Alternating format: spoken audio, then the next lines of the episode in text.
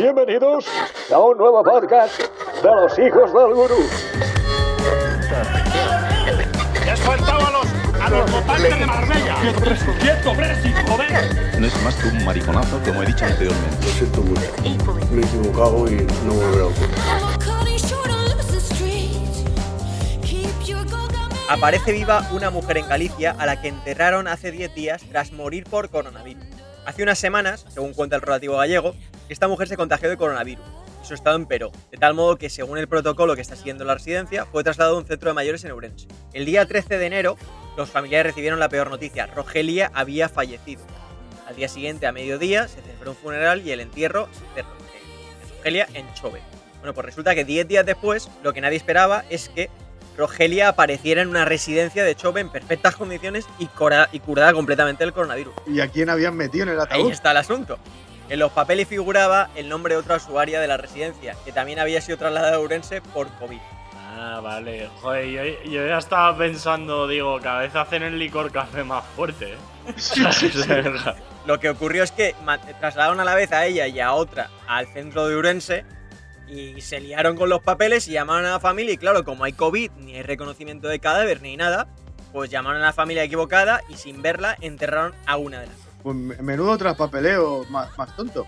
A, a ti te dicen que muere tu abuela y, y a los otros les dicen, nada, tranquilo que, que está viva. Está, está bien, se va, va para Orense. La parte de Rogelia está bien, pues al final llamas a la. Bueno, a ver, depende de la familia, ¿no? Igual se estaban repartiendo ya la herencia. Pero es una alegría, ¿no? Te llaman, eso de que está bien lo dirás tú, habla por ti. te, claro, llaman, te llaman y te dicen, oye, que Rogelia, que tu abuela está viva. No jodas. Hay familias que se lo darán como un milagro y otras que dirán, hija de puta, hija de puta, que yo lo que quería era repartirme a las tierras. No la enterramos en la vida, Paco. No la enterramos en la Pues lo vida. que dice es que el médico, según cuenta el rotativo, fue quien trasladó la buena nueva a Ramón, marido de Rogelia, quien no daba crédito. Tampoco sabemos cómo se lo tomó el hombre. Claro, eh, a ver, estamos jugando Sí, todos. sí, sí. Estamos pensando muy bien. Estamos totalmente. pensando, estamos siendo benévolos y muy buenos. Yo creo que va- va- vamos a, se- a seguir suponiendo así que igual le dieron un disgusto. Sí, y sí, que- sí. Hay que y pensar que- y bien. que no, hay re- pensar no bien. recuperaron a Ramón celebrando. No lo pillaron en el puticlub del pueblo. Dice claramente no daba crédito. No daba crédito, da, da para interpretar mucho. decir. es. Igual, igual Eso le jodieron la tarde Sí, sí. En fin, eh, cosas que ocurren con, con el coronavirus y bueno, y, y cómo se saturan los recursos. A raíz de esta tengo otra que viene también, viene también dada por el coronavirus, ¿no? Y me parece, o sea, no me parece muy divertida, sino lo contrario, me parece más bien trágica, pero es que creo que es, digna de, de comentar. Es decir, más de 10.000 judíos ultraortodoxos se reúnen para el funeral de un rabino fallecido por COVID-19. O sea, tócate las, los cojones, ya lo tengo que decir. O sea, se muere de coronavirus y se te ocurre juntar a 10.000 personas para celebrar el funeral. No sé, ¿estamos locos? No, mira, pues no me había fijado en eso. Me había fijado en qué cojones sería, se- sería el Messi de los rabinos, Sí, sí, sí. pero no había caído en lo de juntar a las 10.000. Hombre, yo creo que es lo más evidente. O sea, 10.000 personas, sí, sería un tío importante. Es una ciudad de Israel, una ciudad pequeñita. Pero, eh, Bueno, pero... si es pequeñita ha salido Sí, toda la sí, sí, ciudad. pequeña ha ido todo el mundo. Esta sí. gente es muy endogámica, también te lo digo. Quiero decirte, son 10.000, se conocen los 10.000. Eh, la ciudad se llama Bain. No, Ney Brak. B- Ney con, Bain, con B de inicio, o sea, es B-N-E-I Brak. Es de Israel. Muchas gracias. Muchas gracias por la información. Sí, bueno. Ahora mismo la busco Ahora porque era un sitio donde quería ir Espera, y tenía repite ganas que de saber el nombre, cómo se Repite. escribía. Sé que los dos estáis, está- lo tenéis en la lista, yo lo sé, por eso Ay, quería repetirlo. Tenía pensado justo la, la- mi ruta por Israel pasaba por ahí. Sí. Eh, de, to- de todas maneras, muy fuerte tiene, muy fuerte tienen que ser tus creencias, pero a pesar de eso tampoco tiene sentido. O sea, es que ni, ni por más que tal. Si fuertes serán tus creencias, más fuertes serán las de Rabino y ha palmado. Exactamente, Sí, exactamente. sí, sí. O sea, si competimos a fe, el rabino tenía más que tú. ¿Qué cojones piensas que vas a batir a un virus si te juntas con 10.000 personas? Una mujer de 22 años conduce a toda velocidad en plena madrugada. Cegada por la ira, en ese momento, Lorena Bobbitt se da cuenta de que lleva el pene de su marido en la mano derecha. Pero él no está en el asiento del copiloto. Ella baja la ventanilla, tira el miembro y sigue su ida hacia el salón de belleza en donde trabajaba como manicurista. Esta estampa terrorífica está basada en hechos reales ocurridos el 23 de junio del año 1993, cuando el mundo quedó impactado al saber que Lorena Bobbitt, una joven ecuatoriana, quien en un ataque de ira desenfrenada había castrado a su marido. Hablando de amputaciones de pene, eh, y lo que nos gusta aquí en general, bueno, no nos gusta, coño, pero las historias que contamos de mutilación genital, eh, pues también tengo otra de una venganza tras una infidelidad. Decidió que para despertar al marido tras descubrir la infidelidad, lo mejor era vaciarle una olla de agua hirviendo sobre, sobre la entrepierna. Uf, eso es peor que cortar, yo creo, ¿eh? porque ahí sí que no hay reconstrucción. ¿eh? Eso, eso te hace polvo y sobre todo que mañana. Y, y que no fuese lunes, ¿eh? Y que no fuese lunes porque ya se te junta. Las ganas de ¿eh? vivir se van por la ventana, desde luego. Si Uf. se te junta un lunes y te escalda la entrepierna, pues imagínate. La mañana. Eso es mucho peor, te destroza, te funde. Hombre, yo no sé, yo no sé si es peor o mejor, pero ninguna de las dos las quiero. Claro, hombre, evidentemente, pero que te- puestos a lo malo, es mejor que te la corten y que luego te la puedan empalmar ahí como sea. Nunca mejor dicho. A que te la quemen, claro. Sí, sí. O sea, entre susto o muerte, claro. Claro, Eh, pero sí, Yo es que no sé sí, vosotros, pero para mí levantarme de mi cama, pues mi mayor temor puede ser darme con, con los dedos en, el- en la, en la pata de la cama, que es súper doloroso. Dolorosísimo, ¿eh? Ni a mi peor enemigo se lo deseo. Cuando pilla. Claro, Cuando, cuando pillan mal el, el pequeño. Cuando te pilla Ah, mal el horrible. pequeño. horrible. Pero, y eso para mí ya es una tragedia. Y, y así el lunes lo que dices. Pero que me echen agua hirviendo en la entrepierna o que me levante y, y tenga a mi mujer operándome el miembro, joder, es que no se me pasa ni por la cabeza lo que puede ser eso. Igual el dolor es momentáneo, igual, y tampoco es tanto dolor como parece en base el susto, y el susto te quita el dolor. Pero un, un golpe bien dado en el meñique, sin esperártelo, estás tres minutos inflando globos. te, ¿eh? te- te tienes que echar. Tres ¿eh? o cuatro Te minutos. tienes que echar, o sea, de verdad, ¿eh? Sí, sí. Buscas un, Tienes que- bu- buscas un apoyo como si no hubiese un mañana, ¿eh? No puede, eh, de pie no aguantas, ¿eh? Como te coja, como te coja ahí doblado, de, de pie no aguantas. El único veredicto es venganza, vendetta, como voto y no en vano, pues la valía y veracidad de esta un día vindicará al vigilante y al virtuoso. Eh, efectivamente, la palabra vengar es una palabra eh, muy jurídica por aquello de resarcir y tiene relación con muchos conceptos del derecho, pero en cualquier caso eh, viene de un verbo que es vindicar, que es defender o exculpar a una persona injustamente atacada, especialmente por escrito. Y pone un ejemplo, dice, escribió un artículo vindicando la memoria de su padre. Entonces, eh, viene en realidad el latín vindicare, que supone atribuirse la remuneración o pago por una ofensa o daño, y de ahí que esté conectada tanto, por ejemplo, con devengar, como ocurre con los impuestos, los intereses o cualquier otro pago, y con reivindicar, por otro lado, que tienen la misma raíz. Eso realmente es la etimología de la palabra. Efectivamente, efectivamente. Claro, pero el concepto de venganza No, no, es- ya estaba mucho más, mucho, vamos, implantadísimo en nuestra Hombre, sociedad. el concepto de venganza debe ser casi innato al ser humano. No sé si, no sé si sabes por ahí cuál fue la primera vez que se recogió como tal el concepto de venganza. Según el código Hammurabi, que es de los más antiguos, bueno, la primera ley, La primera ley. el que ya hemos hablado en podcast La anteriores. que vamos a hacer nuestra. La vamos a hacer A nuestra. memorizarla y a cantarla, como en unas suposiciones. La, la primera vez hablamos de, taber- de, de- de- de puteches y de, y de alcohol adulterado. Tampoco le hemos hecho mucha honra al código. Pues, según este primer código civil y penal, si algún hombre destruye el ojo a otro hombre, se le destruirá el ojo, y si algún hombre destruye el hueso a otro hombre, se le romperá el hueso a él. Que no viene a ser otra cosa pues, que hacer el mismo daño que se recibe, y realmente que es lo más justo. Tú me jodes, yo te jodo. Y de hecho, seguimos funcionando así desde el código Hammurabi, hasta que en el Antiguo Testamento encontramos lo de la ley del talión, el principio jurídico este de, de- de justicia retributiva, donde el castigo que se impone tiene que ser idéntico al crimen cometido. O sea, no una pena equivalente, no, idéntico. Ojo por ojo, diente por diente. La frase la hemos escuchado hasta la saciedad.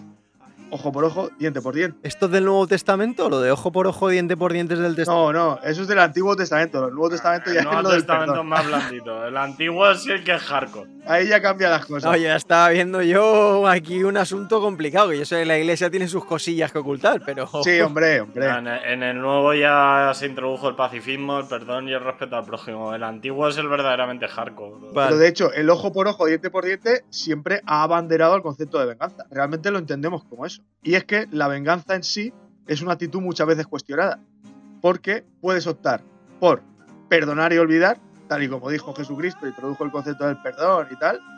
O puedes optar por devolver el agravio multiplicado por 10 y vengarte como Dios manda. Hombre, como Dios manda no es multiplicado por 10, será multiplicado por 1. Claro, porque como Dios manda, ahí ya no. Claro. Ahí ya o sea, no. como Dios manda, depende si es el Antiguo Testamento o el Nuevo o el Nuevo. Testamento, claro. Sí, sí, sí, depende, depende, depende de muchas cosas. Yo soy más de Lope de Vega, de castigo sin venganza. Sí, el problema también que tiene la, la venganza, ¿no? Eh, es, yo creo, es la obsesión, ¿no? Y a nivel psicológico, y, es decir, el hecho de que alguien eh, literalmente, bueno, malgaste, entre comillas, dedique su vida o tenga como único propósito vital obtener un resarcimiento que luego no sé si verdaderamente te quedas tan a gusto como para que haya compensado todo. Es que realmente no sabes si compensa o no eh, todo lo que has hecho. Pues mira, Es que la venganza tiene muchos, muchas aristas. Totalmente, totalmente. os voy a poner un, e- os voy a poner un ejemplo y me vais a decir vosotros dos si os parece que mereció la pena o que no. Os voy a poner un ejemplo. Conocéis, estoy seguro de que conocéis los dos, eh, El Conde de Montecristo, ¿no? La obra, la obra de Dumas, famosísima del siglo XIX. Sí. Bueno, pues resulta que Dumas se basó en una historia real para narrar la historia de. para, para emular la historia y, y convertirla en el Conde de Montecristo, ¿no? Pues resulta que había un señor que se llama Picot en Francia, que, era un zapatero, si no me equivoco, en la Riviera Francesa. eh, por la zona de Niza, más o menos. Resulta que este señor, eh, sí, una persona humilde, insisto, pues se vio agraciado porque se enamoró y, la chica se enamoró de él de una. de Margot de Vigoró, creo que se llamaba. Bueno, una, una, una noble de la época. Y por envidias, sus allegados y sus conocidos, eh, vieron que le iba bien en la vida, pues le acusaron de traidor y le condenaron a siete años de cárcel en una cárcel de una isla italiana. Y estuvo encerrado los primeros dos años sin tener ni idea de por qué le habían encerrado allí. El caso es que el hombre al segundo año se enteró de qué había pasado y empezó a tramar una venganza para cuando saliera.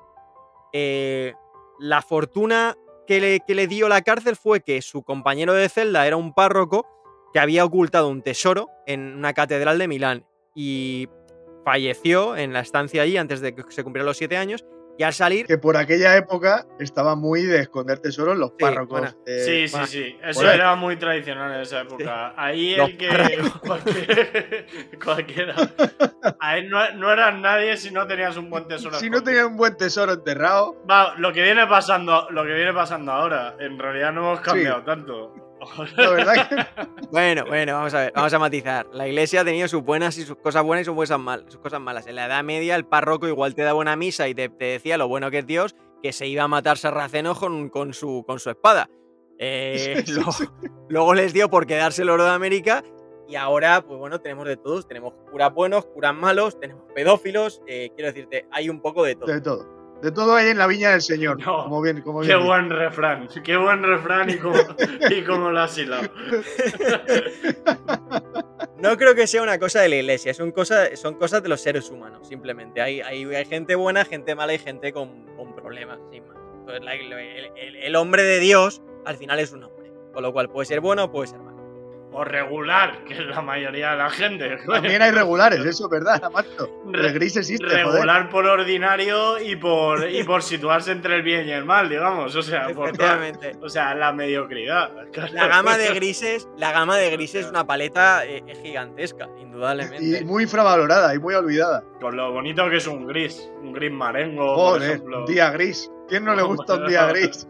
Para irse a pegar tiros por ahí y a matar a gente. Una encimera, una encimera de, de gris te queda Hombre, de, Siles- de Silestone, De bueno. Silestone, Un buen sofá. Gris. Oh, es que Gris pega con todo, además, cuidado. Coño, en un día, en un día gris, Hitler escuchando Wagner invadió Polonia. Quiero decirte que el gris tapa Eso muchas fue un día cosas. Gris, efectivamente. Tapa muchas cosas. Pero ya está plomizo, eh, ahí. Ya- Ay. ahí, el gris iba- ahí era un gris casi Ay, negro. ya no. Volviendo al asunto. El caso es que este señor, pues, eh, estando en la cárcel, se muere el párroco. El párroco le dice: Oye, pues cuando salga de aquí, tengo un, en una catedral de mina, en una columna oculta, unas riquezas in- inmensurables. Bueno, pues el señor salió, cogió la riqueza y dice: Bueno, hasta aquí dices, joder, siete años en la cárcel, te han puteado, eh, así está muy mal.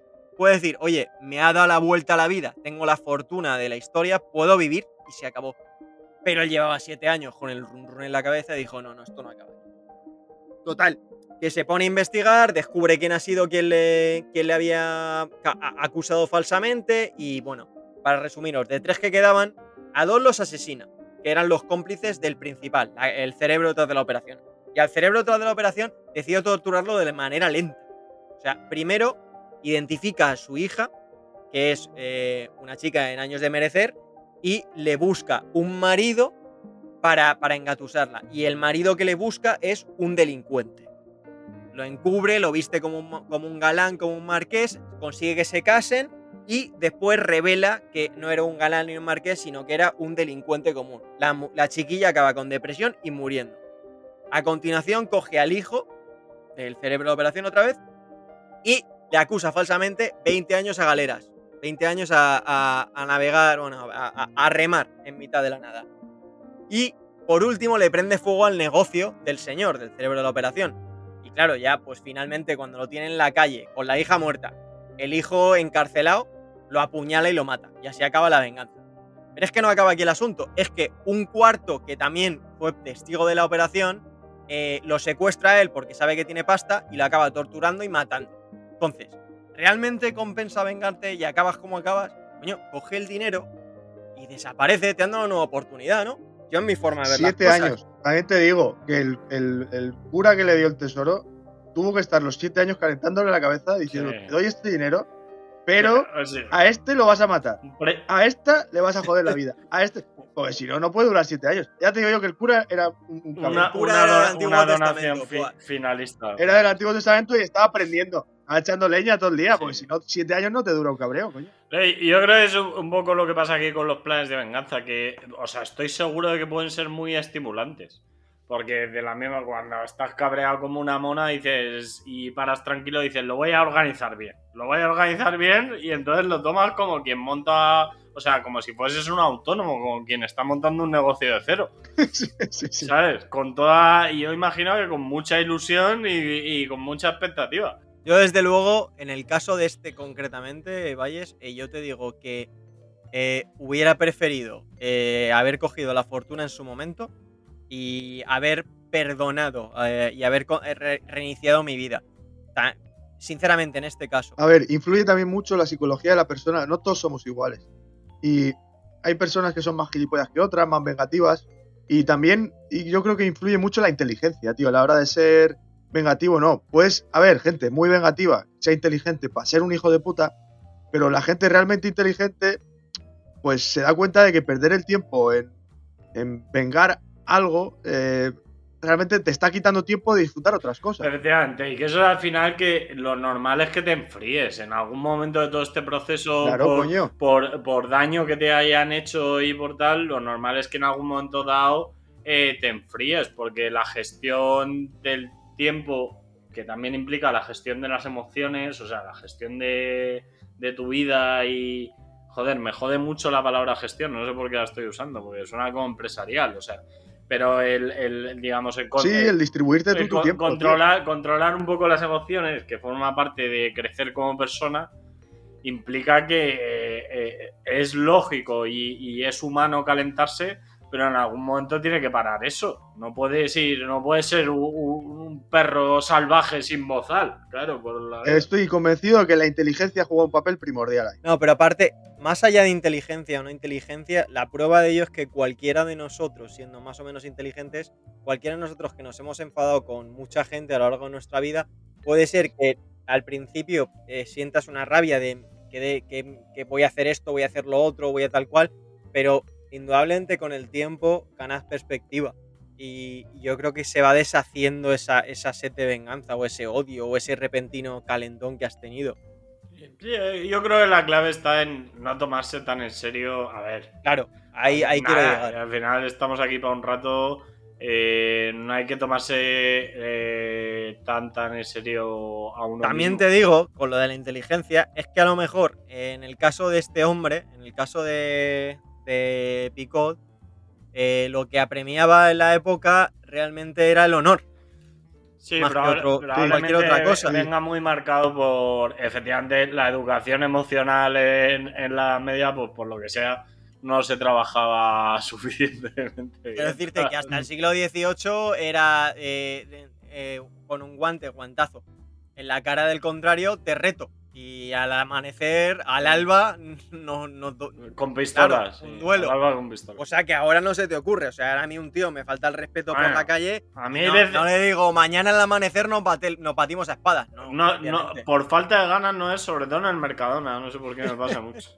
Hombre, en el Mercadona siempre hay un momento muy tenso donde estás esperando la caja, eh, abren una caja nueva, la tía por el megáfono Oh. dice pasar en orden de nunca cola se ha respetado. y eso. siempre hay un listo, Efectivamente. siempre hay un puto listo que viene de otro lado, que va el primero que tal, y claro, ahí ya tú estás, vamos a ver, me pongo a discutir y le digo, oye, para quieto, aquí estamos, cinco más y vamos a ir para ahí, o, o le dejo pasar. Yo es que ahí soy muy utilitarista, te digo una cosa. A mí me ha pasado la situación siguiente. Hay dos cajas abiertas. Las dos cajas están con un cliente en el momento. Y yo sería el siguiente cliente, porque no hay cola en ninguna de las dos. Y yo me pongo en medio. Me pongo en medio esperando a ver quién acaba antes. Y me viene una señora por detrás y me dice, oye, perdona, ¿a cuál estás esperando tú? ¿A la de la derecha o a la izquierda? Y yo, honestamente, le contesto, a la que acabe antes. Sí, bueno, eso lo hemos hecho, no has inventado la pólvora, eso lo hemos hecho Tú todos. tienes que elegir. No, no, no, pero es que la señora indignada. No, no, no, tú tienes que elegir derecha o izquierda. Y yo le expliqué, mire, señora, yo estoy aquí antes que usted y estoy esperando la cola. La primera que acabe me voy a poner. Eso te funciona en UK. Aquí llegas al Mercadona y vamos, eso ya te digo yo que si se te han colado tres. En la Sí. que estás por en medio se te han metido tres. Yo Ah, metía hombro un poco para un lado cuando veía que la señora veía que iban pasando los, los San Jacobos de la de la derecha, ¿sabes? Y, y la de la izquierda no. le quedaba todavía la leche por pasar. Es que, ojo, ojo ahí, porque es verdad, estamos hablando, no, no es por tal, pero las señoras y los señores de la posguerra, esa generación que sabe lo que es el hambre de verdad, eso, eso, eso no, no mide, ¿eh? Eso no duda, ¿eh? Eso si te puede, No, no, si no. te puedes pisar por una lubina, te pisa la cabeza, ¿eh? No, no, no, sí, sí, no respeta, no, no, respeta. respeta, no respeta. no respeta. Hombre, es que yo te digo una cosa. La, Yo me las he visto un par de veces, ¿eh? Me acuerdo de una en un autobús. Tía, tuve una con un jubilado, chaval, me empezó a decir de todo. Y luego se quedará diciendo esta generación, estos jóvenes que no respetan Sí, nada. sí, y sí, dices, sí, hijo de puta, te has colado. sí, sí, sí. O sea, estás colado en mi puta cara. sí. Estoy aquí Es callado. que la primera, la primera carestía que hemos sufrido nosotros la hemos sufrido hace un año con el coronavirus. Pero hay gente que ha vivido de- del 39 o del 36 en adelante y ha vivido muchas cosas que nosotros no hemos visto, ojo. No, pero es verdad que mi, abuela saltaba los alambres de espino para colarse en las colas de racionamiento. Claro, tú explícale a esa señora que en Mercadona hay que guardar un orden. En Mercadona llega mi abuela y es la puta jefa, ¿sabes? Y se acabó.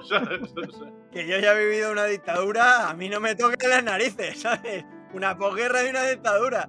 Que si tienes que coger número ahí, que Claro. número. Sí, sí, sí, sí. Yo ya he pasado por una república, por el comunismo, por la dictadura de derechas y por una posguerra. A mí no me vengas a decir que yo vivo en una sociedad capitalista. Se las saben todas porque pueden jugar muy bien. Tienen muchas Oh, cartas en la oh, baraja. una muchas, abuela, ¿eh? muchas. Una abuela No- en la baraja tiene muchas cartas. Puede entrarte de buenas y, y con la esto de. Che, me recuerda a mi abuela, me trata como su nieto. Voy a Pase, alejarme". señora, pase. Pero, pero eso se tuerce, eso se tuerce y el buena se convierte en malas en, en milésimas de segundo. Y te conviertes tú. Y te conviertes tú en un peligro social en. en- en- Y tú eres el malo, cuidado, eh. Tú eres el malo. Y el mal educado. Eso es un arma de doble filo, cuidado. Estás a un chillido de ser un peligro social, ¿eh? Sin hacer nada. Una abuela indefensa contra un loco eh, maníaco desatado. Va a ser una lástima porque las generaciones van pasando y, y, claro, nuestros hijos no van a conocer esta generación de abuelos que además desde aquí eh, rendimos homenaje porque es la que se está llevando Hombre. por delante sobre todo el, el COVID.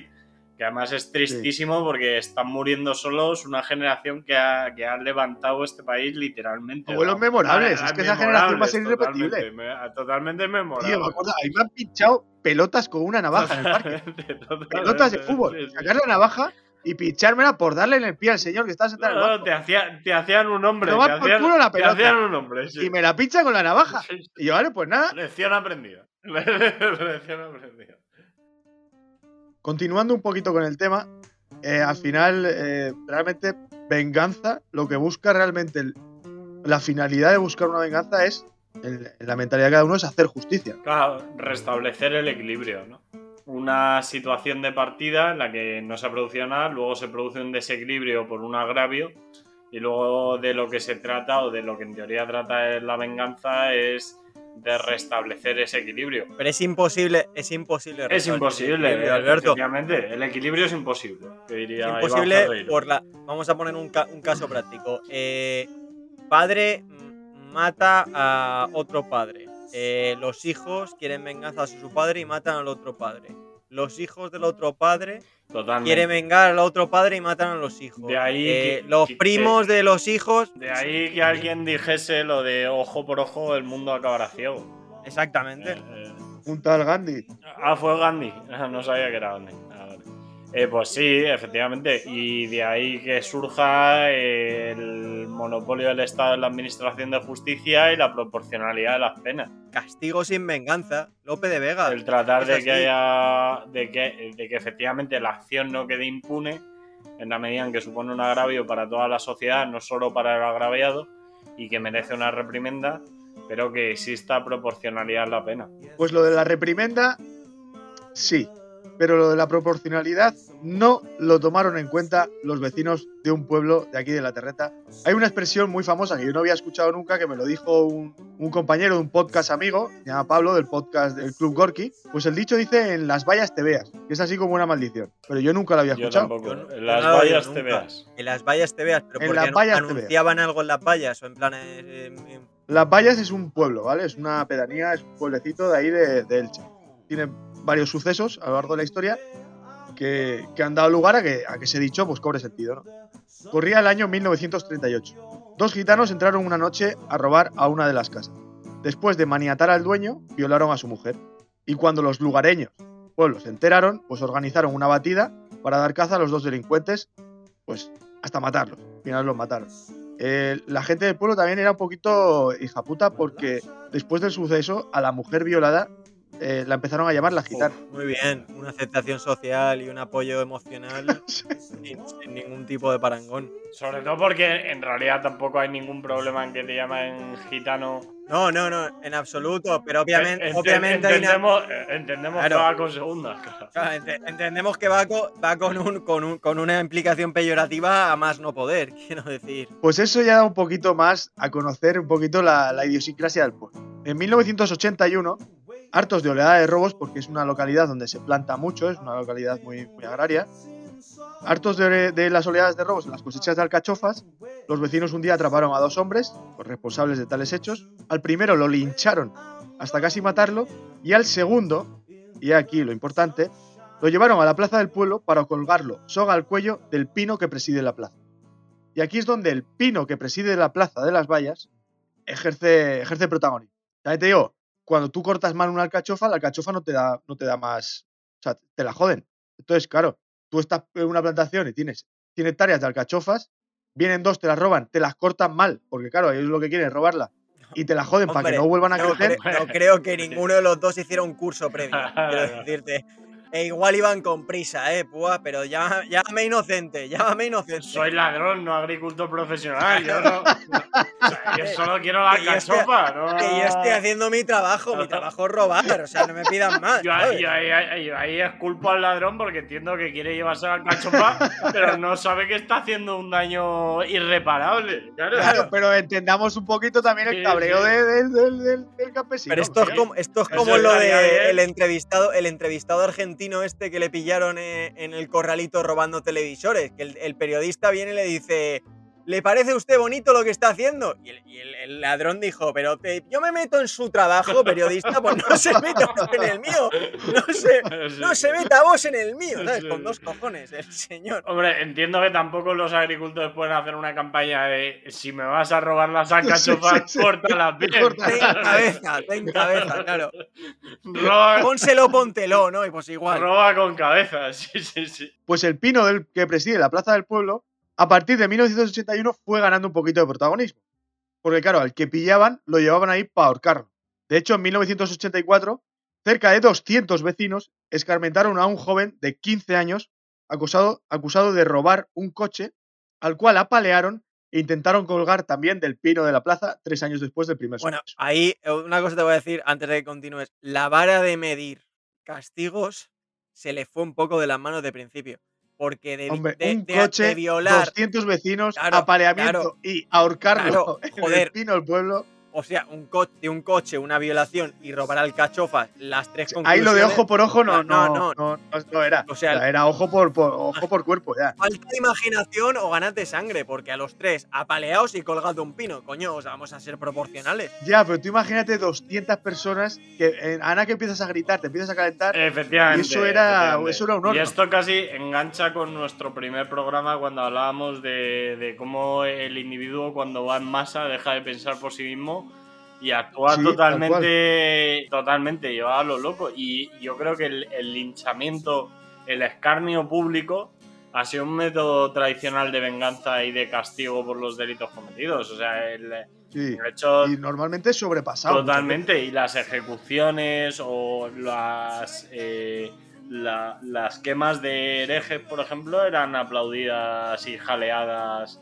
eh, como si no hubiese un mañana, como si no hubiese herejes o hijos de puta entre todos los que aplauden, ¿sabes? O sea, no, Sí. lo que pasa es que... Ya lo dijo Jesucristo, eh, quien esté libre de pecado, que tire la primera piedra. Ese es el, el testamento bueno. El otro, si hubiese, si, hubiese- si me llega a pillar el del antiguo... Sí, te pilla la ley del talión Sí, ya, ojo. telita. A ver, yo siempre, yo, esto igual le suena herejía a alguno, pero que no me malinterpreten. Yo siempre he pensado que Jesucristo fue el primer hippie. Primer hippie comunista que existió. Es un tío que promulgó unos valores espectaculares a todo el mundo, eh, que luego puede ser que hayan malinterpretado las iglesias de- del lugar y las han cogido en su favor. Pero para mí Jesucristo es una persona tan respetable como fue Gandhi, tan respetable como fue Malcolm X o como fueron otros muchos profetas eh, Sí, no a esos los conociste, a Jesucristo. Bueno, me ha llegado, me ha llegado, claro, pero me ha llegado lo, me ha llegado, me han llegado mil versiones, como a ti, como a todos, ¿no? Pero bueno, parece ser que la historia dice que. Pero bueno, me quedo con la, me quedo con el mensaje del Nuevo Testamento y no con lo que luego la Iglesia ha hecho con Sí, él. o sea, es que cambia mucho, porque claro, igual en el antiguo hubie- el del antiguo te hubiera incitado a jaleale, jaleale, que es un hereje. Claro, claro, en el, en el, en el antiguo, Córtale las manos. más. en el antiguo igual, igual Poco. Jesucristo echaba láser por los ojos y quemaba a la gente, quiero decirte, es que son matices. La ley de Hammurabi eh, a los vagos y maleantes los mataba, ¿eh? Era pena de muerte, eh, cuidado. Bueno, y la de Franco también, no, eso no ha cambiado más. mucho. No, no, me matar no. Pero vamos, que tampoco estaba bien. Pero también me parece un buen A mí me parece el mejor título para una ley. La ley de vagos y maleantes. Íbamos todos a prisión ahora. Hombre, si te pones en nuestros 18 a 25, yo creo que de nuestros amigos Joder, más hubiese cercanos. pillado cárcel, vamos, estaba en Guantánamo, chaval. Parece que si no pillas por un lado, pillas por el otro. Pero que escaparte no te vas a escapar de ahí. Pues retomando un poquito la historia, vamos a terminar con que finalmente la Guardia Civil eh, pudo salvar al joven que fue devuelto a casa por el Tribunal Tutelar de Menores y el cual solo le amonestó eh, verbalmente por lo del coche. Además, el tribunal decía, ya se supone bastante castigo eh, el que hayas tenido que caer en manos del pueblo de la paya. Efectivamente. Es que el, escarnio público a mí me parece de los mayores castigos. O sea, cuando vemos muchas veces, y es verdad, ¿no? Que se expone a personajes públicos o mediáticos y, y luego acaban con lo que a nosotros nos parece poca pena o pocos años de cárcel porque han hecho un delito tal. Eh, la, la- la represión mediática, digamos, o la pena mediática es terrible. Yo es una de las cosas que menos deseo para mi vida. O sea, es la peor pena que hay. Es mucho peor que cualquier otra. Sí, bueno, suele, suele haber tendencia a cebarse. en Totalmente. De la misma manera que ocurría, digamos, en los juicios públicos o en las ejecuciones públicas y tal, con todo el mundo jaleando y tal. Ahora todo el mundo jalea a través de Twitter o de cualquier otro Sí. lado, pero Sí, sí. ocurre de la misma manera. Y, y además, eh, sobre todo ahora, la diferencia con hace 20 años es que ahora se difunde rápidamente tu imagen, tu tal, tu no sé qué, y Todo. no hay olvido. Tu vida privada se hace pública en, en- en un mal clic. Comete, comete un error que no hay Tengo olvido. una pregunta en eso, Valles, ¿tú qué controlas de leyes? Porque bueno, lo de Twitter y demás sé, sé que es un poco terreno, terreno, es la jungla un poco, ¿no? Y está, está en, en proceso de regularse. Pero en pueblos tan pequeños como los que hay en nuestro país, eh, 2-3 mil habitantes y demás, en, es- en esa época en la que el marco jurídico no estaba claro, ¿quién es la autoridad en el pueblo? O sea, ¿qui- ¿quién, quién, porque estamos hablando de no, 200 vecinos que cogen, a, cogen al chiquillo de 15 Sí. años y lo apalean, ¿sabes? Es que Sí, me pues en, cuesta- la, en la época cuesta de, Franco serían los gobernadores civiles si lo sabía y si no lo sabía, pues directamente el alcalde. Ya, imagino que era la autoridad. el alcalde era poder ejecutivo, legislativo y... Claro, era la autoridad judicial. de facto en el pueblo, sí, sí. Pero aún así, en esos pueblos, quiero decirte, no puedes volver al pueblo en tu vida. Asúmelo, o sea, no. Y, y- pero eso sigue pasando ahora. Es decir, tú. Eh, Cualquier eh, persona con mayor o menor proyección pública de repente se hace viral por lo que sea. Ya hay veces que con, mere- con merecimiento, es decir, hay veces que sí que es útil en determinados casos muy extremos el que, el que se pueda viralizar eso. Pero hay determinados casos que, es que simplemente es Es desproporcional. y al final acaba eh, culminando casi en una pena de destierro, porque realmente no puedes vivir. O sea, no puedes vivir. El desde- público es tan grande que es que no... Claro, claro, te Hombre. impide llevar una vida normal. Poca broma con los índices de suicidio relacionados a movidas de redes sociales y. Efectivamente, no, el, sui- Claro. el suicidio es uno de los temas menos comentados de las sociedades occidentales y de las sociedades, sí. Efectivamente, eso hay un Pues mira, sin ir más lejos, soy una chiquilla de 18 años que era de las más populares en TikTok se ha suicidado. Lo he leído, lo he leído. No sé, apa- aparente, sí, aparentemente tenía problemas de ansiedad y problemas eh, psicológicos y tal. No ha sido por, por, por bullying ni nada parecido. Pero tampoco he leído a fondo la noticia, ¿eh? estoy hablando Ya, hablar. pero es que eh, un chaval de 18 años tampoco está preparado para gestionar. Efectivamente, no me, extraña, no me extraña que la exposición mediática a 3 millones de personas te genere Claro. ansiedad. O sea, ¿qué, qué Claro. ansiedad no te va a generar? Vamos, yo me moriría. O sea, yo, yo de verdad, yo esa vida no la quiero ni en pintura. Es decir, no, no, no la quiero ni en Andorra. No entiendo cómo son capaces de gestionar. O sea, ya, es, ya bastante difícil es en. Y abrumador puede resultar para mucha gente el, el gestionar mensajes y WhatsApps a día de hoy que son súper invasivos de todo O el mundo. tienes una cabeza imagínate, imagínate muy cuando, asentada. cuando te atacan o te atacan o te mensajean y es una invasión en tu vida, gente que ni siquiera conoce. y que tu vida es pública, que tú ya eres público. Efectivamente, tú ya ya has decidido, o sea, porque eso es una decisión voluntaria, el que compartes o el que no compartes en las redes, pero eh, buena parte del contenido que generan, sobre todo, en particular, yo creo que los Instagramers, mucho más que los YouTubers, que tienen más... Y eh, otro tipo de contenido también. otro tipo de contenido, Sí. otro tipo de contenido, eso es.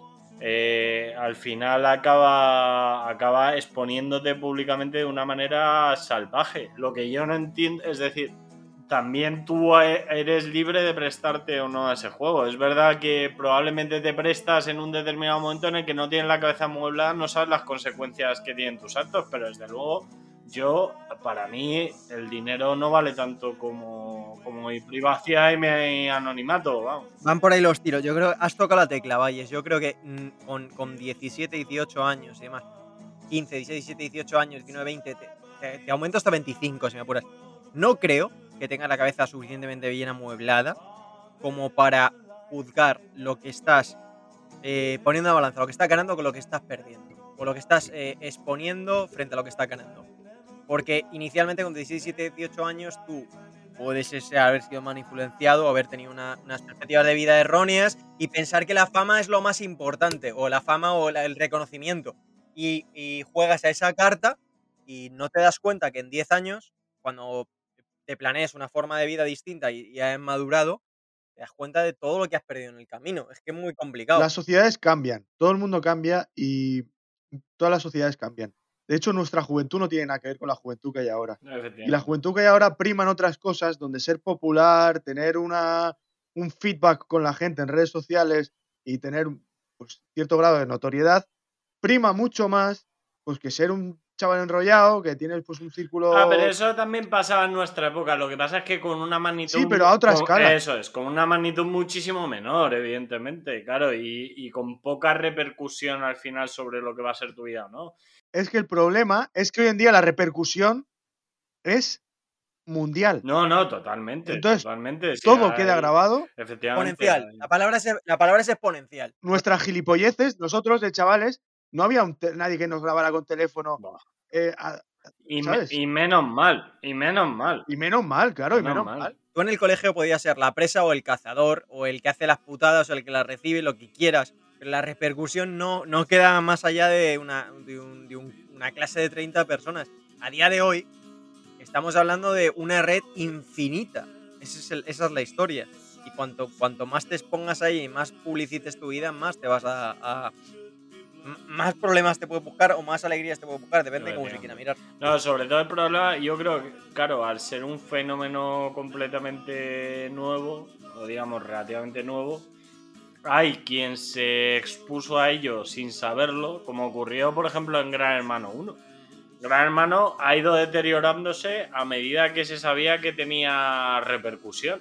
Porque a mí, yo Gran Hermano 1 lo vi, es el único Gran Hermano que he visto por, yo creo que como, como nosotros por edad, porque verdaderamente no sabían ellos la repercusión que iban a tener. Era- y era un experimento social. aquella. Y era, y era gente de puta madre, era gente más o menos normal, Mm. hombre, alguno había más volado que otro, pero era gente más o menos normal, que no entraba ahí con el ansia de tener repercusión pública, eso se comprobó luego No, después. pero es que ahora Gran Hermano se ha convertido en la isla de las tentaciones. Pues eso, eso mismo le ha pasado a, a YouTube, me da la sensación, a Instagram o a tal no sé qué.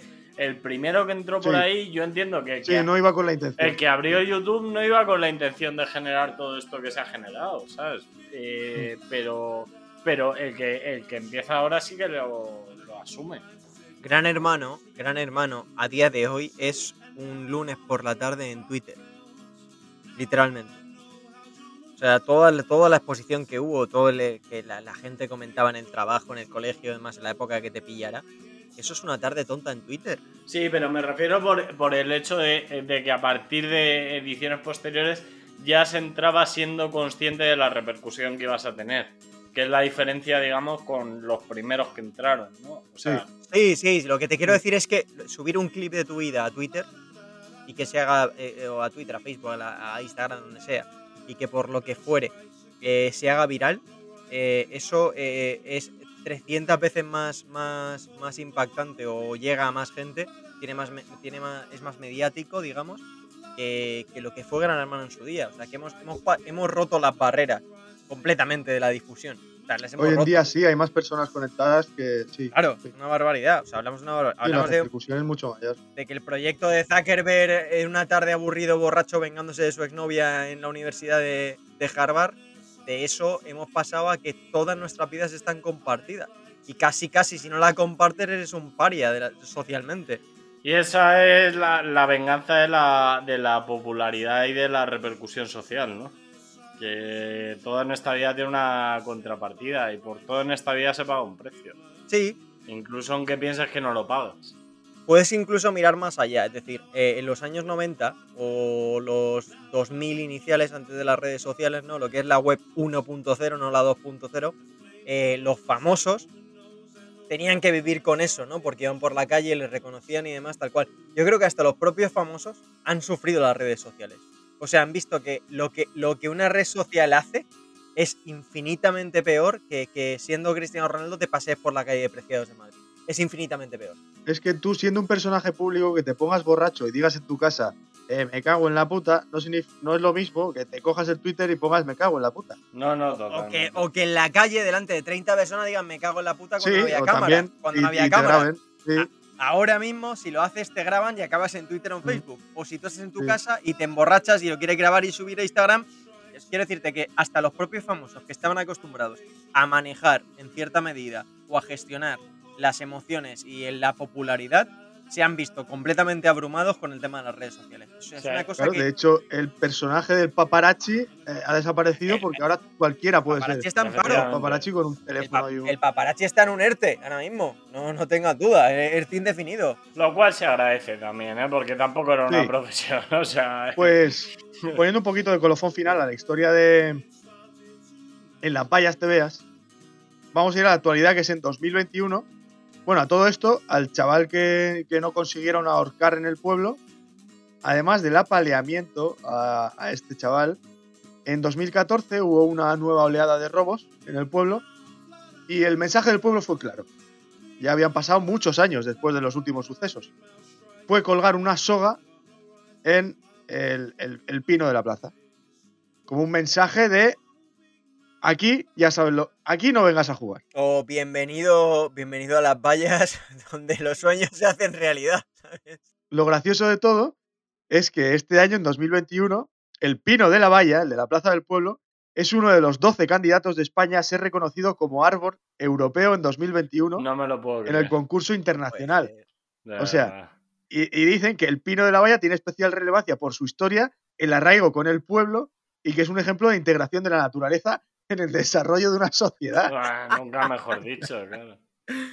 Pero ¿quién ha argumentado? O sea, ¿quién ha, ¿quién ha sido el que ha argumentado eso y lo ha presentado como candidato? Pues cualquiera con Twitter. A ese, tío, hay que dar- a ese tío hay que darle un premio. Es más, yo propongo que hagamos una despedida en ese pueblo. Yo ya tengo ganas de ir a vallas. Tengo ya ganas de ir. ¿eh? En a las vallas no me vas a ver, eso desde luego. En las vallas te veas tú, pero yo no.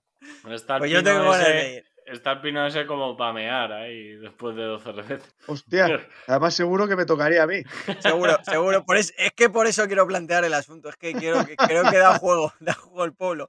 Pero escúchame que no estamos en los 90. Que ahora mismo, si se ponen tontos los del 200 de pueblo, cogemos el coche y aquí nos han visto. Tampoco, ¿sabes? Te por culo.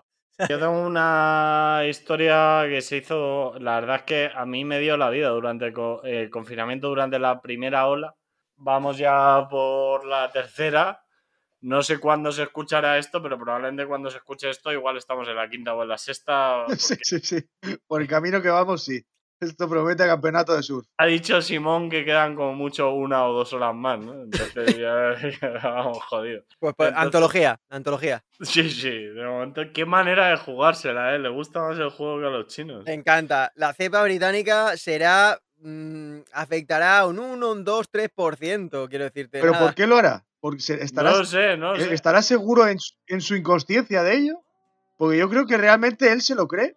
Y, y realmente yo creo que es buena gente. Yo te pero- lo juro, el también te iba a decir ignorante. eso. Juro, juro que, me, que me parece buen tío, de verdad. ¿eh? A mí No también, ¿eh? qué- A mí, No sé qué mí necesidad tiene de jugársela de esa manera. Debe de tener una influencia por detrás, en plan, tienes que tranquilizar a la gente, pero es que dicen que es que la, la- porque ahora lo acaban de decir, y la variable, la variante de Kent del Reino Unido va a barrer el planeta. No, pero eso no lo puedes decir, eh, Simón, vamos a hacer lo siguiente. Vas a decir que va a ser un poco influyente, y ya con eso nos quedamos todos tranquilos.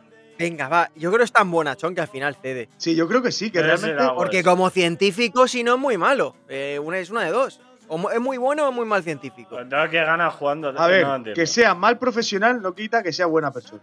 No, ese es buen tío. Yo creo que es buen tío, de verdad. Yo creo que es buen tío y buen científico, pero quizás eh, peca de inocente, peca de inocente. Como profesional y el cargo que tiene, lo está haciendo muy mal. Se ha comido un marrón también, ¿eh? Uf.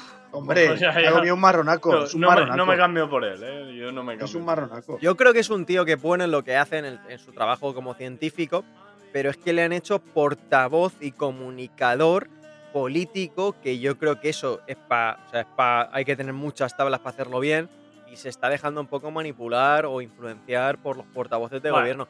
Porque a mí no me parece, no me parece un mal tío, y aparte, tú miras su currículum vitae, y es un tío que.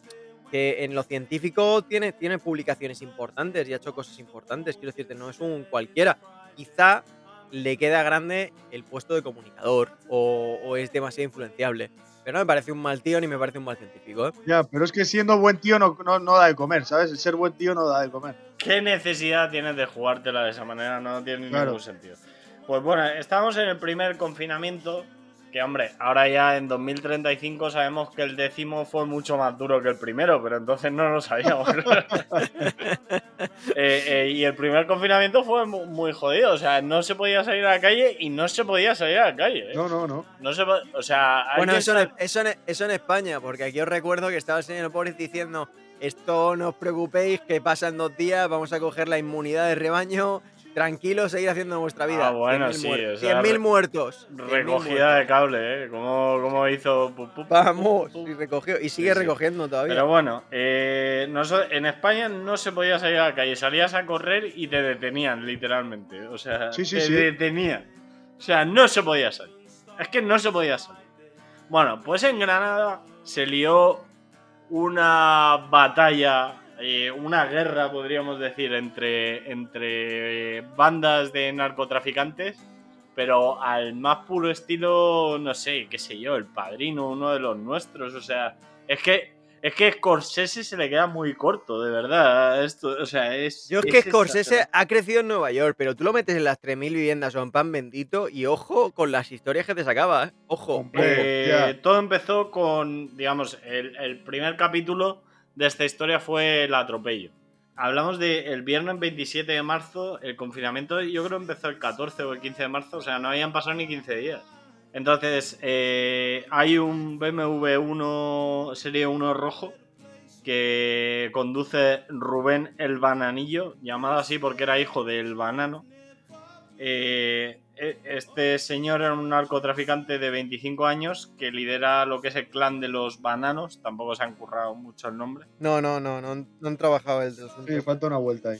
Él eh, tiene una requisitoria para entrar en la cárcel, pero a pesar de eso dice, pues yo hoy tengo que salir con el coche por lo que sea.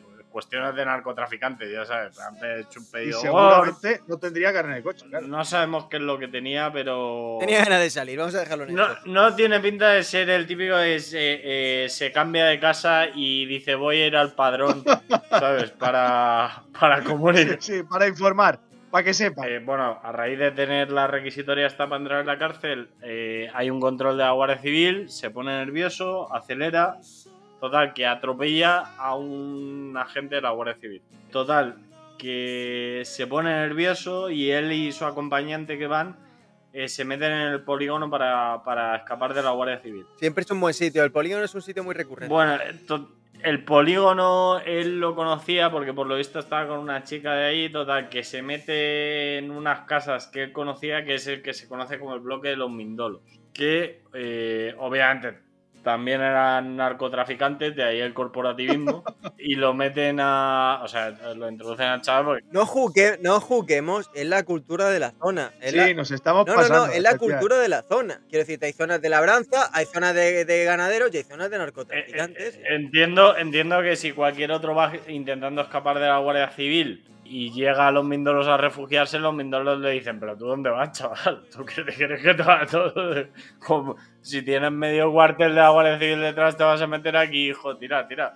Pero bueno, el caso es que a este lo acogieron en un momento determinado. Claro, sin saber muy bien lo que había hecho. El caso es que había atropellado a un agente de la Guardia Civil y obviamente, nuevamente, la venganza de la Guardia Civil fue decir, sí, pues ahí llevamos del orden de 500 guardias civiles a registrar todo el bloque y este aquí la casualidad, oh señor mío, que aparecieron del orden de 3.000 plantas de marihuana, que poco me parece para lo que debía haber ahí. Ups, ¿quién las habrá colocado ahí? Pues las otras 10.000, Sí, las otras 10.000 acabarían en un, en un vertedero o las trasladarían a bueno, tiempo. no, el humo que salía de los siete edificios de al lado no era un incendio, claro. ¿Qué marihuana? Si pensábamos que era Claro. tomate raf. Claro.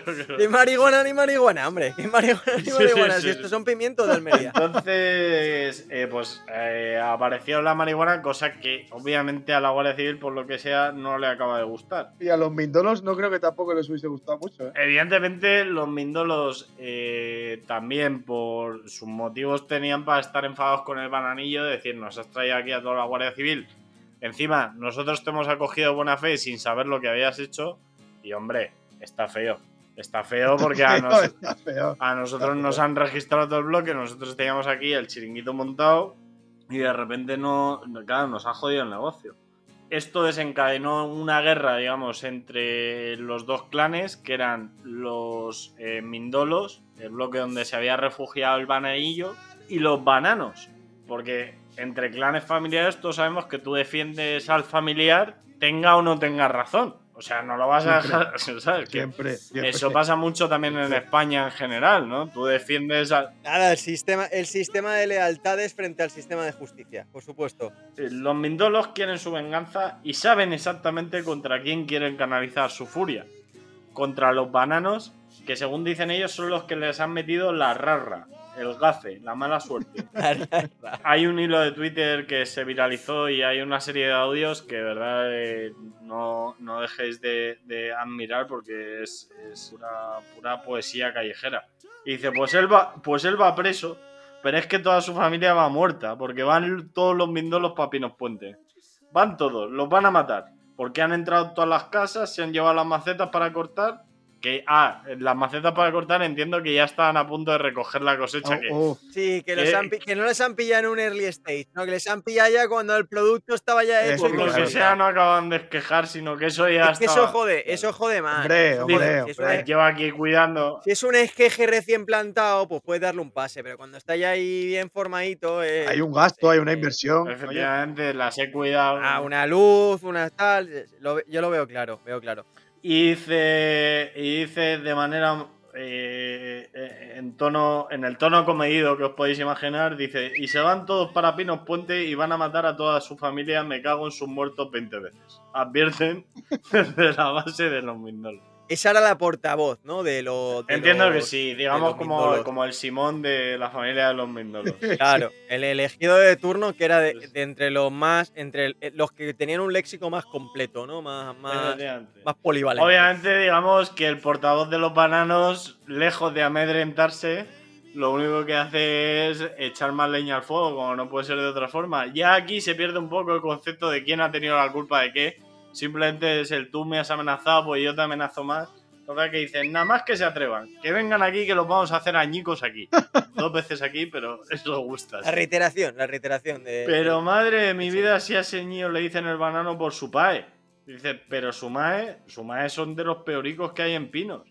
Ya ves tú, María la Chumina, que ha estado presa tres veces, que le metió una puñalada a la maestra de la guardería y la dejó tiesa. oh, un gusto. ¿Sabes dónde se están metiendo? Que los chumingos son 17, responden desde Pinos Puente. No sé por qué a- María es la chumina, pero el clan es los chumingos. No, no, no he entendido muy bien esa. Yo creo que de chumino y de chungo, tío. Ya han mezclado los, los, Los chumingos. chumingos, puede ser.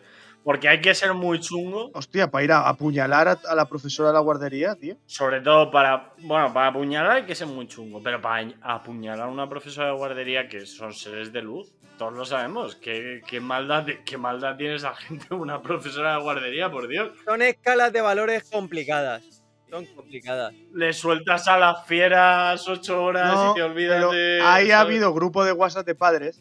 Ahí ha habido grupo de WhatsApp de padres donde estaba la chumina metida. La han calentado porque el poder de los padres en un grupo de WhatsApp, eso, eso es una horda, ¿eh? Eso es una puta horda, ¿eh? Y como un profesor se le cruce, claro, la, la chumina era de mecha corta. Le- no sé por qué, le metieron en, entre ceja y ceja a esa profesora y claro, pero evidentemente el grupo de WhatsApp tiene mucho que ver. No es solo culpa de toda la chumina. La tecnología a veces es, es- es- es más un retroceso que una Con lo cual, digamos que estamos dos contra uno y, y se han unido eh, bananos y chumingos contra los mindolos.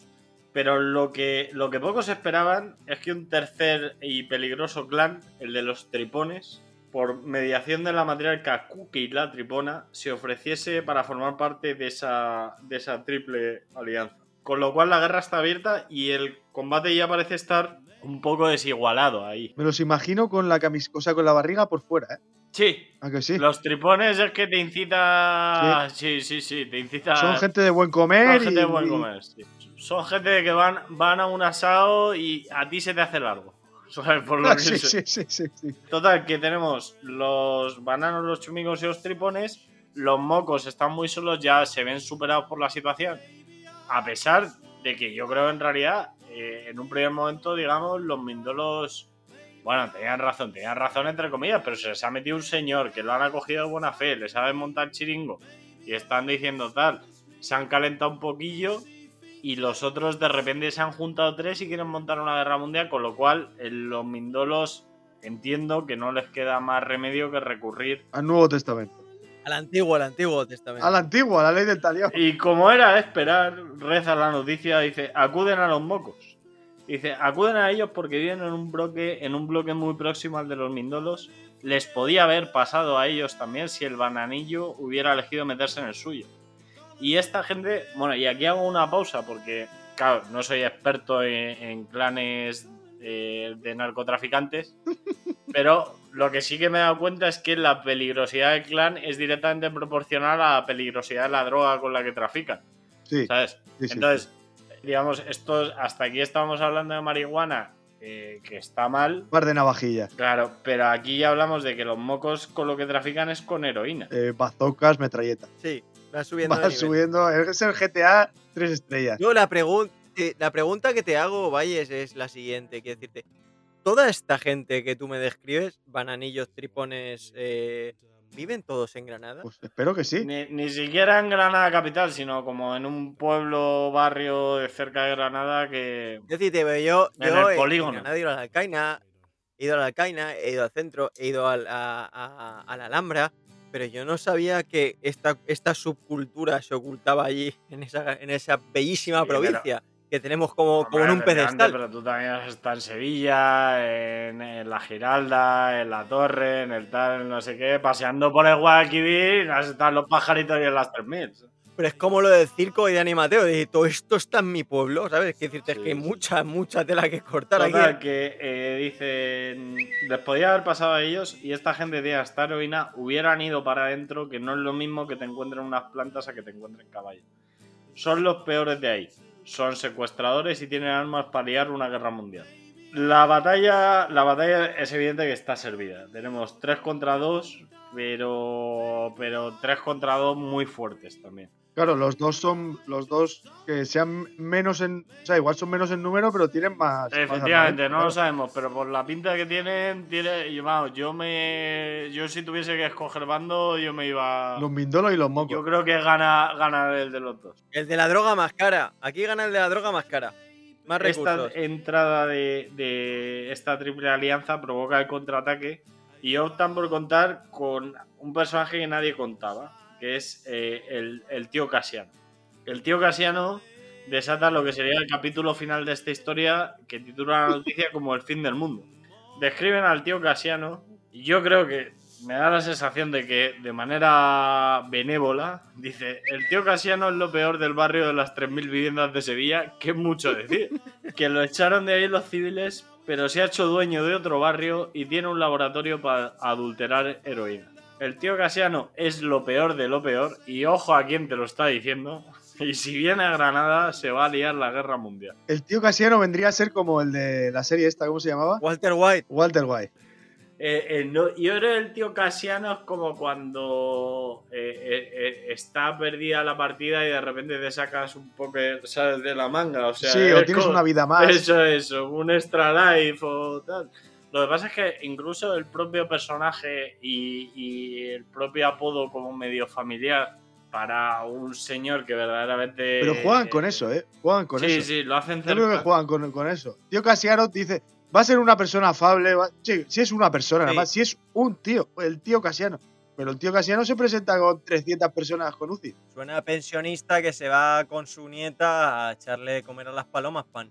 Pero luego, ojo, ojo, no calientes al casiano, ojo. Pues yo creo que esta buena historia de venganzas cruzadas, porque venganza tras venganza, oye, que tú me has hecho y como llamas a este yo llamo al otro y como llamas al otro yo llamo al otro y así se va superponiendo una guerra que bien podía acabar con un botón rojo en un mundo determinado, ¿sabes? Y más te digo, yo creo que recupera la idea del púa de antes de la inteligencia, quiero decirte, sin menospreciar a nadie, ¿no? Pero, pero el yo me has hecho tú, yo te he hecho, yo te he hecho demás, al final, ¿qué vas a conseguir? Quiero decirte, si es un tío con dos dedos de frente... Al final, sí es que la, la historia es cíclica. Y hay gente que vive en el Antiguo Testamento y hay gente que vive en el Nuevo. Y al final es eso. Esta, Sí. gente, esta gente vive en la ley del talión. Y, y yo soy un profeta de Jesucristo que perdono, Yo acepto y. Yo también, yo también. Yo soy hippie, hippie, pelo Hombre. largo y barba y seamos felices, llaman, amémonos Que, unos con que esto sirve para, para cerrar aquí el, el programa de venganza, ¿no? Que se va produciendo una escala de violencia de tal manera que al final ya lo importante no es ni siquiera lo que pasó, ni lo que se tiene que hacer, ni nada, sino simplemente, Ni la propia venganza que puede empezar. sino todo. simplemente que se ha abierto una guerra, que están los unos contra los otros y, y- y que es un, un poco, la verdad, eh, a ver quién la tiene más larga o a ver quién manda en, en la zona o en el sitio o a ver eh, quién puede someter a quién. O mucho tiempo libre también y ganas de complicarte, ¿eh? porque para eso hay que tener tiempo libre también. Como decimos en el primer podcast, para ser hijo puta, para ser hijo puta, tienes. Bueno, para ser vengativo tienes que ser un poco hijo puta. En cierto modo, porque si no, oye, perdonas. Depende también el daño que te hayan causado. Pero para ser hijo Hombre. puta y vengativo, tienes que tener tiempo por dos. Mucho tiempo. Por eso hemos hablado de la historia real del conde de Montecristo, de Montecristo que lo que lo que le, lo único que le sobraba en esta vida era tiempo. Dio la casualidad de que también al final le acabó sobrando dinero, eh, que también ayuda. Pero sobre todo tienes que tener tiempo, porque cualquier plan, mucho más si es maquiavélico, eh, requiere de una preparación y de, y de dedicarle mucho tiempo. O una lectura más cínica es eh, las pretensiones previas a la venganza. Es decir, la venganza es el pretexto para otras muchas venganzas. Y os pongo el ejemplo de que lo que habéis hablado ahora de, por ejemplo, las guerras, esos clanes, si estuvieran en un momento de, de tranquilidad o de estabilidad entre ellos, no se hubiera montado la que se ha montado. Y os pongo el ejemplo de la Oh, ¿o Primera sí? Guerra Mundial. ¿O La sí? primer- Bueno, no lo sabes, pero la Primera Guerra Mundial, por ejemplo, Alemania quería expandirse, Francia tenía pretensiones con uno, Italia con otro, Rusia con otro, Reino Unido quería meterse en una guerra porque le apetecía. Y fue el, el asesinato de, de un archiduque el que detonó que de repente Alemania invadiera Francia, de repente Rusia se metiera en una guerra. Eran pretensiones previas. O sea, que al final la venganza muchas veces se usa como excusa. o- Sí. obvia- Como vehículo obviamente para. por lo que sea entre los clanes de narcotraficantes vamos a decir que no tienen una relación cordial, que no van a firmar un convenio. Exactamente. No, no, no son como la OPEP que se reúnen de No vez hay en un cuando sindicato que diga. No es decir, no hay, no hay nadie que ponga ahí paz. Entonces, en la medida en que se genera una escala de violencia, esa es, esa es impagable. Pero yo sí que concluiría que la venganza, al final, montar un plan de venganza viene a ser como montar una pyme en España, que te consume muchos recursos, Mucho, mucho tiempo. mucho. Te acaba generando muy poca satisfacción. No merece la pena, pero hostia, no. dejéis de hacerlo porque nos vamos a morir de hambre. Eso es. Eso es. Eso es. Es una muy buena conclusión. Muy, muy buena conclusión. Muy bien, pues cerrando el tema. Recomiendas tú, Po, acuérdate, ¿eh? que- Te corto. Recomiendas. Que te toca. Ver, Así que pues. sácate algo de la chistera, compañero. El último libro que me leí, nada recomendable. Eh, voy a decir el título por si queréis no leerlo. Eh, me olvidé de morir. Eh, bueno, sea, Ya suena. no, me- no merece, de verdad. No, porque yo te, escribo un libro. enganchó, te enganchó la carátula, ¿no? Como en los videoclubs. La, cara- la te lo juro, tal cual, tal cual, y además real. Síndro- síndrome, síndrome de los videoclubs de los Real, 90. totalmente. Ese síndrome me pasó. Me enganchó esa mierda. Y nada, nada recomendable. Lo que sí puedo recomendar es dos series. Eh, además de, de- de la Madre Patria.